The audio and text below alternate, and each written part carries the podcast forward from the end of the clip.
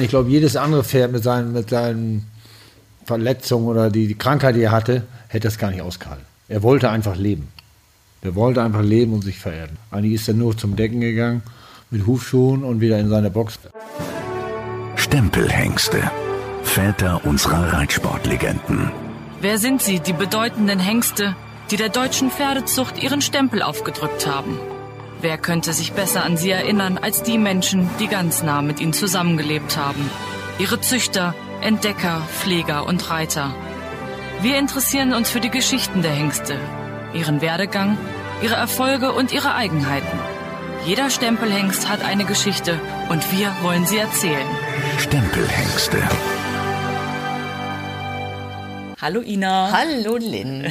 Willkommen zurück zu einer neuen Folge von unserem Stempelhengste-Podcast. Ja, Mensch, Lynn, ist dir eigentlich klar, dass wir das jetzt seit einem Jahr machen zusammen? Ja, unglaublich. Also äh, wir sind ja erst im Oktober mit der ersten Folge erschienen, aber vor einem Jahr ziemlich genau haben wir unsere ersten Gespräche geführt, sind losgefahren und ja. Ich glaube, ja. der erste war Klatte, ne? Genau, bei. Klattes waren wir als erstes auf dem Hof. Ja, Ja. und das waren ja die Gespräche eigentlich mit der ganzen Familie, da stecken ja alle Ja. mit drin. Welche Gespräche sind dir in Erinnerung geblieben?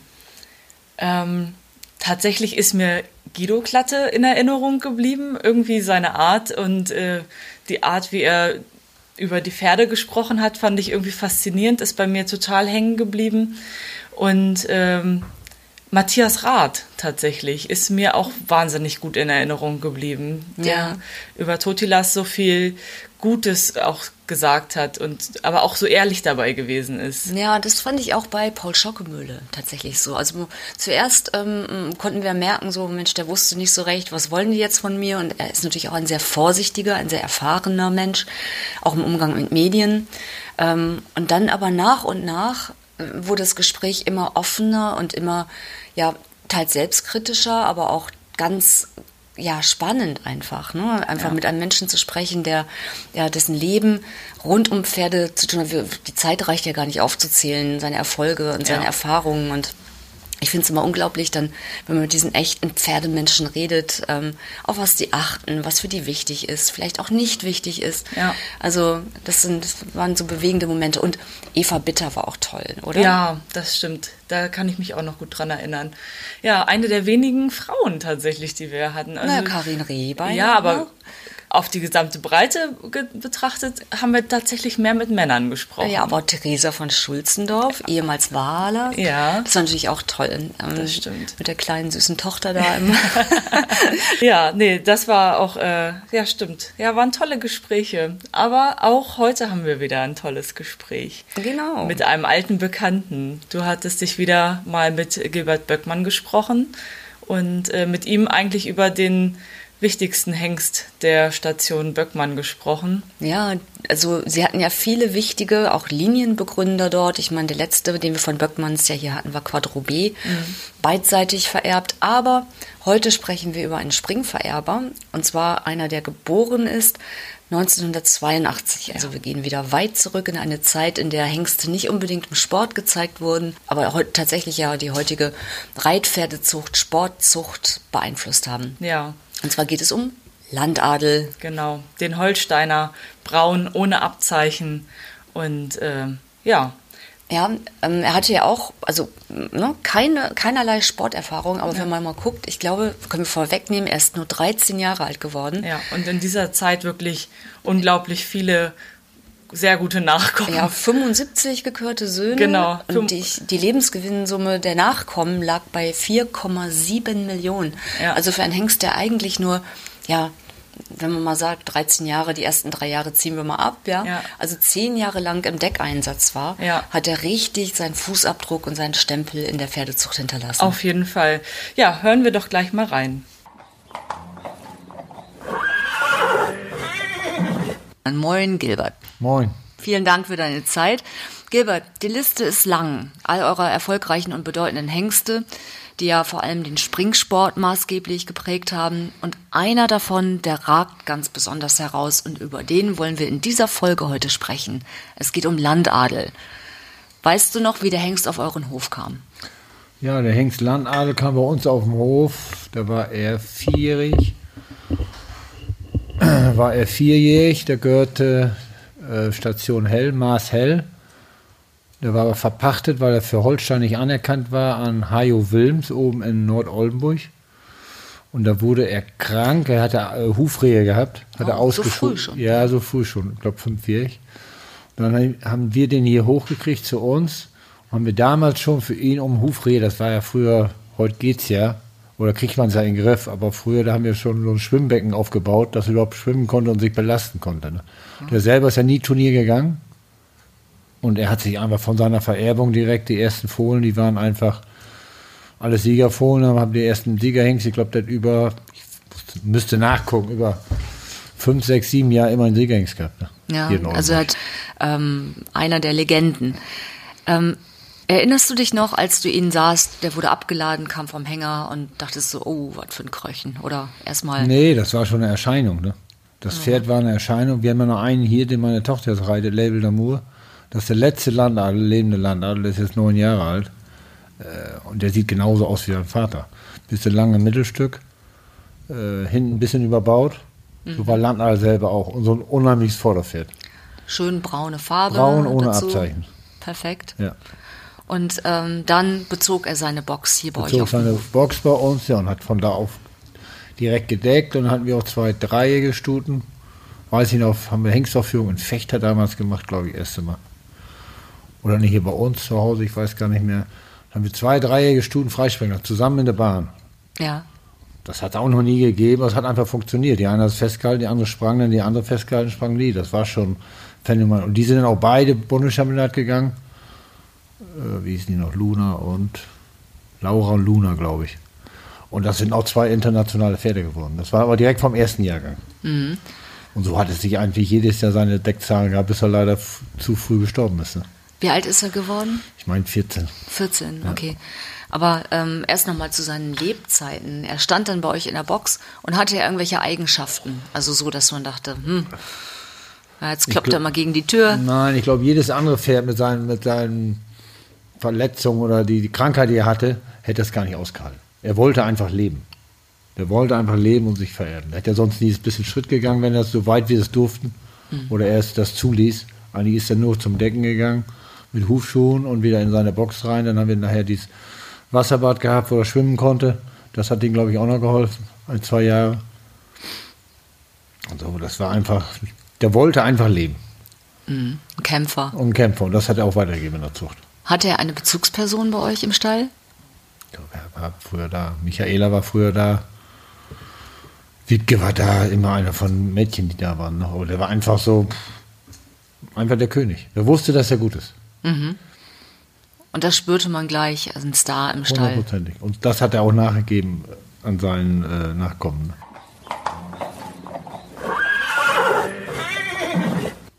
Der Holsteiner Landadel ist der Stempelhengst der Hengststation Böckmann. Der Braune ohne Abzeichen von Landgraf I mal Fahnse mal Ladykiller XX wurde 1982 auf dem Zuchthof Marshell in Schleswig-Holstein geboren. Sein berühmter Vater Landgraf I führte 1994 die Liste der Hengste mit den höchsten Lebendgewinnsummen an. Landadel selbst war Sieger der Hengstleistungsprüfung und erwies sich als Doppelvererber. Der 1,70 Meter große Hengst galt als sehr blutgeprägt durch den Vollbluteinfluss von Ladykiller XX. Diesen Typ gab er auch an seine Nachkommen weiter. Landadel war wegen gesundheitlicher Probleme nie selbst im Turniersport aktiv. Somit beläuft sich seine Lebendgewinnsumme auf 0 Euro. Die Nachkommen von Landadel erzielten eine Lebendgewinnsumme von rund 4,7 Millionen Euro. Zu seinen Nachkommen zählen 75 gekörte Söhne und 653 eingetragene Zuchtstuten, davon 57 mit Staatsprämie. Zu seinen bekanntesten Nachkommen zählen die Hengste Landor S, Landjonker und Landcardo. 1995 starb Landadel im Alter von nur 13 Jahren.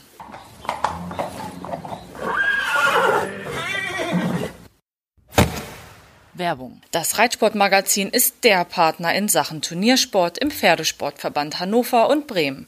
Neben den Turnierausschreibungen und Berichten aus dem Sport, Vereinsgeschehen und den News aus der Szene erwarten den Leser hier spannende Artikel zu Gesundheit, Haltung, Ausbildung und Ausrüstung. Mit exklusiven Home Stories bei Stars des Sports und aufstrebenden Sternen wird das Magazin abgerundet. Das Reitsportmagazin schenkt euch jetzt zwei Hefte. Wer zwischen dem 1. August und dem 31. Dezember 2020 ein Premium-Abo abschließt, erhält zwei kostenlose Ausgaben. Mehr Informationen zur Aktion findet ihr auf der Homepage www.reitsport-magazin.net und in unseren Shownotes. Also früher, die Hengste ähm, gingen ja gar nicht im Sport, sondern waren Legenden, standen im Stall, waren toll anzusehen und haben eben durch ihre Vererbung ähm, sich behauptet und rumgesprochen auch. Heute müssen Hengste ja Sportprüfungen gehen und ähm, performen, um überhaupt dann ihre Zulassung auch zu kriegen. Was war die bessere Zeit? Gut, früher, die haben keine Sportprüfung gemacht, die mussten ihren äh, 100-Tage-Test machen. Das war für welche Hengste vielleicht noch schlimmer. 100, ja, 100-Tage-Test war das. Das war in Arleidsdorf oder bei Wahler in Meding. Gut, wenn die den drei, Ende dreijährig überlebt haben, auf Deutsch gesagt, und heil nach Hause gekommen sind, ist wahr, sie lachen, aber so ein bisschen die Zeit war ja auch anders. Dann waren die mit der, konnten die Leben lang decken. Heute ist das für mich auch der 14-Tage-Test, für mich ist gut. Richtig, wenn ich dreijährig den 14-Tage-Test machen sollen, aber danach diese drei Tagesteste, das finde ich alles äh, viel zu kompliziert. Fragt kein Züchter mehr nach, wenn diese drei Tagestests jetzt waren. Jetzt in Warndorf war einer, jetzt wieder Münster, meine ich, und in Pferden. Das ist kein Zuschauer. Guckt guck gar keiner. So, das hat ja mit, wenn ich als Züchter mal ein Pferd da sehe, auf Verkörung weiß jeder, muss er nur an Hand laufen, freispringen, aber da sehe ich ein Pferd, wie er sich über drei Tage entwickelt. Da kommt gar keiner. Die Die, sollen dazu. einfach die 14-Tage-Tests machen, wenn, wenn man mich fragt. Und dann sollen die vierjährig, fünfjährig, 8,0 in Qualifikationen, Dressur springen, Viel, Vielseitigkeit haben. So, und dann hat sich das. Regelt der Züchter das sowieso alleine. Und das andere ist zu viel Gedüdel für mich, für das Pferd. Das Pferd hat keine Zeit, groß zu werden. Ich gestehe, ich gucke zu über Clip My Horse. Also wenn mich da ein Hengst interessiert, Ja. den ich begleite, da schaue ich dann rein, Ja. weiß genau, wann der startet und bin dann online Ja. und sehe sehe ihn mir an. Also, ähm, aber das kompensiert natürlich nicht tatsächlich. Das ist richtig, das mache ich ja auch bei Zeit, aber so normal denkt man, wenn so ein Tester ist mit drei Pferden, äh, über drei Tage, Anlieferung, gut, ist vielleicht, erster ist nicht interessant, aber den zweiten und dritten Tag, da sitzen in Pferden, da saß dann wirklich Top-Hengste, Siegerhengste, ich glaube, da waren keine 20 Zuschauer, die da nicht zugehören. Ja. Und das hat ja eben, ich weiß nicht, ob es richtig ist. Ja, und jetzt war es ja so, wir reden ja über die 80er Jahre, frühen 90er, gab es noch kein Social Media. Heute sind ja alle Pferde irgendwo einsehbar per Video oder live und man hat sämtliche Sportdaten komplett, das, die Transparenz. Das gab es ja noch nicht. Ähm, wie hat sich das rumgesprochen, dass ihr hier einen echten Knaller auf dem Hof habt? Ja gut, die Züchterschaft war ja auch anders. Das war ja eine Züchterschaft, da kam jeden Sonntag zum Beispiel ab Januar bis März, jeden Samstag, Sonntag kam Züchter, haben die Pferde, Hengste sich angeguckt, rausgezogen, gemustert, vorwärts, rückwärts, wie sie auf den Füßen stehen. Das passiert heute ja gar nicht mehr.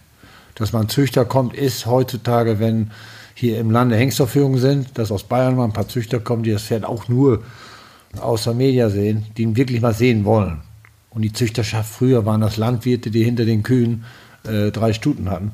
Das gibt es halt ja gar nicht. Das ist ja nur Zucht, nur noch, was auf Deutsch gesagt, äh, nicht industrielle, sondern äh, das sind nicht mehr die Pferdeleute, die früher waren. Viele Katalogzüchter auf Deutsch gesagt. Mhm, Und die gucken dann und sagen, der ist schick oder der könnte passen. Das Video ist super gemacht, Ja. da gehen wir hin. Aber wie das Pferd jetzt wirklich selber ist, das ist so ein bisschen vorbeigegangen, finde ich. Wird wieder besser jetzt, aber die letzten drei, vier Jahre war das sehr so. Ist da auch die Fachkenntnis vor, verloren gegangen? Ja, die denken, die lesen sich, können sich alles anlesen. Aber anlesen kann man sich sicher was, aber man muss das Pferd sehen, beurteilen können, wie es läuft. Wie ist mein Stutenstamm, welcher Hengst passt dabei? Nicht, weil es jetzt das, der teuerste auf Verkörung war, muss der zu meiner Stute passen. Und so ist das im Moment so ein bisschen gewesen, denke ich. Und wie war das bei Landadel? Da kamen die Züchter hier auf den Hof, haben den gesehen. Und wir Und sehen, so, dann kamen da nachher die ersten Nachfolge, äh, Erfolge. Zweijährig, Landkaiser, glaube ich, erster Siegerhengst. Und das war gut, die Züchterschaft war ja auch anders. ja, aber wirkte er dann gleich so, weil man denkt, ja, wenn Ja, das Pferd war selber kaum laufen kann und äh, gar er nicht war im einfach eine Sport geht. Erscheinung. Wenn er stand da, er war eine Erscheinung. Stand da wie ein, wie ein Denkmal. Und dann habt ihr gesagt, okay, Ja. Die ersten Fohlen, die nachkommen, sind überzeugend. sind überzeugend gewesen, so ist das dann. Wir haben die ersten Hengste hat er, glaube ich, ersten Jahrgang waren, glaube ich, vier Hengste war gekürt und einer war direkt Siegerhengst. So lief das dann weiter. Ne? Das will heute, glaube ich, gar nicht mehr so gehen. Ich, das glaube ich nicht. Gut, der hat sie natürlich auch verehrt, hat sie durchgesetzt. Das ist auch, kommt natürlich dann auch dazu. Da kann noch einer so schön sein, wenn er natürlich unschöne Fohlen macht oder die nicht springen können oder laufen können, aber er hat ja beides gemacht. Ne, Dressurpferde wie Springpferde gemacht. Das Ja. gibt es heute ja auch wenig. Das stimmt. Oder eigentlich gar nicht mehr. Ja, es ist ja auch Die dann durch die getrennten Durch die Verbände, getrennten Oldenburg, Verbände, ja, und, die, und die ganze Zucht. Wir züchten Dressurpferd oder ich züchte ein Springpferd. Also gut, er hatte schon einen schwierigen Start, aber gab es dann auch sorgenvolle Zeiten, dass ihr gesagt habt, so, oh, jetzt geht's ihm nicht gut und Ja, zum- zwischendurch immer mal wieder. Ne? So meist zum Herbst hin, aber wenn das dann losging im Januar, Februar, wenn er merkt, die Saison geht wieder los, dann konntest du wirklich merken, halt, ich will doch noch. war sein Ziel. Ja, ja. Ja. Und ähm, dann, ja, die letzten Tage, Wochen, wie war sein Ende? Wie habt ihr das erlebt? Wir haben es erlebt, wir merken, dass mit dem Aufstehen schlechter wurde. Dann haben wir nachher erlöst. Ne? Ja. Schwere Entscheidung. Schwer, sehr schwere Entscheidung. Weißt du noch, wo du warst an dem Tag? Wir waren auch hinten im Stall. noch. Wir haben es mitgekriegt und dann ging es wirklich nicht mehr. Und dann, er wollte zwar, aber lag dann immer mehr. Dann lag so, musste man hochhelfen und dann haben wir ihn einfach eingeschläfert. Und dann, ja, verbreitet sich so eine Info, da Ja, kommen wahrscheinlich ja. viele Fragen noch. Genau. Habt ihr nachhängt, haben wir auch Landkaiser noch hier, aber die haben sich alle nicht so vererbt wie er selber. Die seine ganzen Nachkommen nicht. Die haben sich auch gut vererbt, aber nicht so wie Landra selber. Und ähm, habt ihr wahrscheinlich dann viel auch Züchterkontakt gehabt, also Menschen, die sich gemeldet haben und gesagt, hier, wir haben dolles Fohlen. Ja. Und erinnerst du dich dann noch an, Ja, an Briefe oder was da kam, Mails? Auf jeden Fall. Mails gab es da früher noch nicht. Da wurde noch telefoniert, da wurde noch gesprochen. Gott sei Dank, was heute ja leider immer weniger wird mit diesen WhatsApp-Geschichte. Ich bin nichts dagegen, aber ich führe ein Gespräch für mich heute, ich bin auch jetzt werd 60 nächstes Jahr, für mich ist ein Gespräch und ein Telefonanruf immer noch mehr, als wenn ich diese ganze WhatsApp auf Deutsch gesagt, scheiße, ja. Ja, kann manchmal unpersö- schnell sein, un aber unpersönlich. Schnell ja, aber unpersönlich. Und wir Pferdeleute sind ja eigentlich eine kleine Welt. das stimmt. Und dann kamen manchmal dann Mails oder Anrufe. Ja. An was erinnerst du dich da? Was kam da? Ja, schade, so einen finden wir nicht wieder. Und so einen haben wir auch nicht wiedergefunden. Gut, da hatten wir das Glück, dann da Cordamé geboren wurde, zwei, drei Jahre später. Der auch dann nebenan ein bisschen groß wurde neben ihm. Das war unser zweites Glück dann. Ne? Ja, das stimmt. Also, ähm, wenn man züchtet, dann ist es ja so, dann beschäftigt sich man natürlich ganz intensiv auch mit den Hengsten und dann kommt dann irgendwann das Fohlen, dann sucht man natürlich nach Ähnlichkeiten und bleibt ja auch in Kontakt dann mit dem, mit dem Hengsthalter. Und äh, da habt ihr sicherlich doch auch viel erlebt und viele, viele Reaktionen Viel, bekommen. Sehr viel. Viele sagten, ja, der, hier ist ein Fuchs geboren von Landadel. Ich sage, das kann nicht sein, weil Landadel hat nur Braune gemacht. Braune und Schimmel. Nur Braune gemacht und ich wüsste keinen Landadel. Also bis heute habe ich noch keinen Landadelfuchs gesehen. Ja, früher war das wahrscheinlich auch leichter, ne? Gibt es nur Schimmel und Braune. Ne? Und wenn du jetzt nochmal überlegst, also ähm, was waren so die Momente mit ihm, die du nie vergessen wirst? Ja, er einfach. Du kamst in den Stall, auch wenn er nachher dem nicht gut ging. Er guckte einen an mit seinen großen Augen und sagte: Hier bin ich, ich schaff's noch. Er wollte einfach, aber es ging nachher nicht mehr. Ne? Echter Kämpfer. Ja. Abschließend ähm, fragen wir immer die gleiche Frage in jedem Podcast. Wenn du Landadel beschreiben würdest mit drei Worten, welche Worte wären das? Was hat ihn ausgemacht?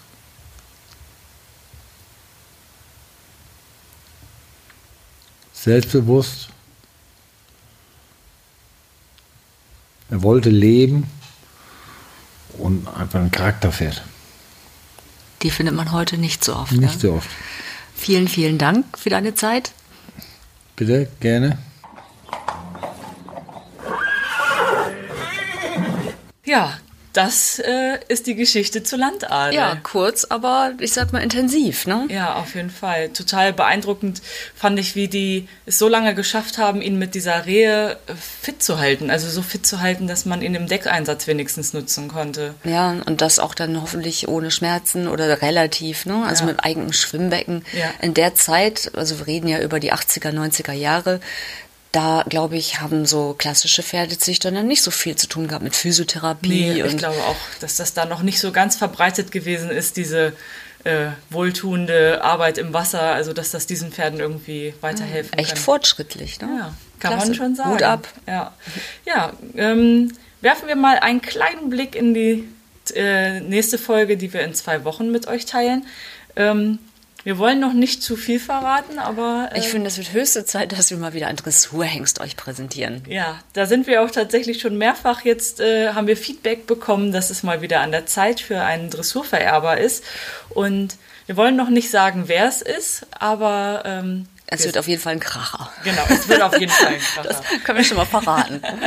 Ganz genau. Ja, es ist auf jeden Fall auch ein Hengst, der mehrfach schon angefragt wurde. Und äh, wenn ihr auch irgendwie noch Vorschläge habt oder so oder generelles Feedback zur Folge oder zu den Folgen, die ihr bisher gehört habt, schickt uns gerne Nachrichten, Kommentare bei Facebook, Instagram. Wir freuen uns riesig. Über Und Positives natürlich nur. konstruktive Kritik darf es auch sein. ja, natürlich. Ähm, ja, wir, ich habe auch gehört, dass wir durch die Escudo-Folge, die ja sehr nah mit seinem äh, Tod zusammen ja, erschienen was ist. für ein trauriger Zufall. ja, wirklich trauriger Zufall, ein ganz ähm, ja, verrücktes Timing irgendwie. Aber dadurch haben viele nochmal den Weg in unsere Hörerschaft gefunden und hören jetzt ganz fleißig die Folgen, die sie bisher noch nicht hör gehört haben, nach. Und ja, wir freuen uns auch noch über Feedback zu Folgen, die aus dem letzten Jahr sind oder Klar. so. Also Immer her damit. Genau. Gerne, welche auch eure Lieblingsfolgen sind und warum, dürft ihr uns gerne mitteilen. Ja. Bis dahin einen schönen Sommer und Ähm, ja. bleibt gesund. Bleibt gesund. Ciao. Ciao. Stempelhengste. Väter unserer Reitsportlegenden.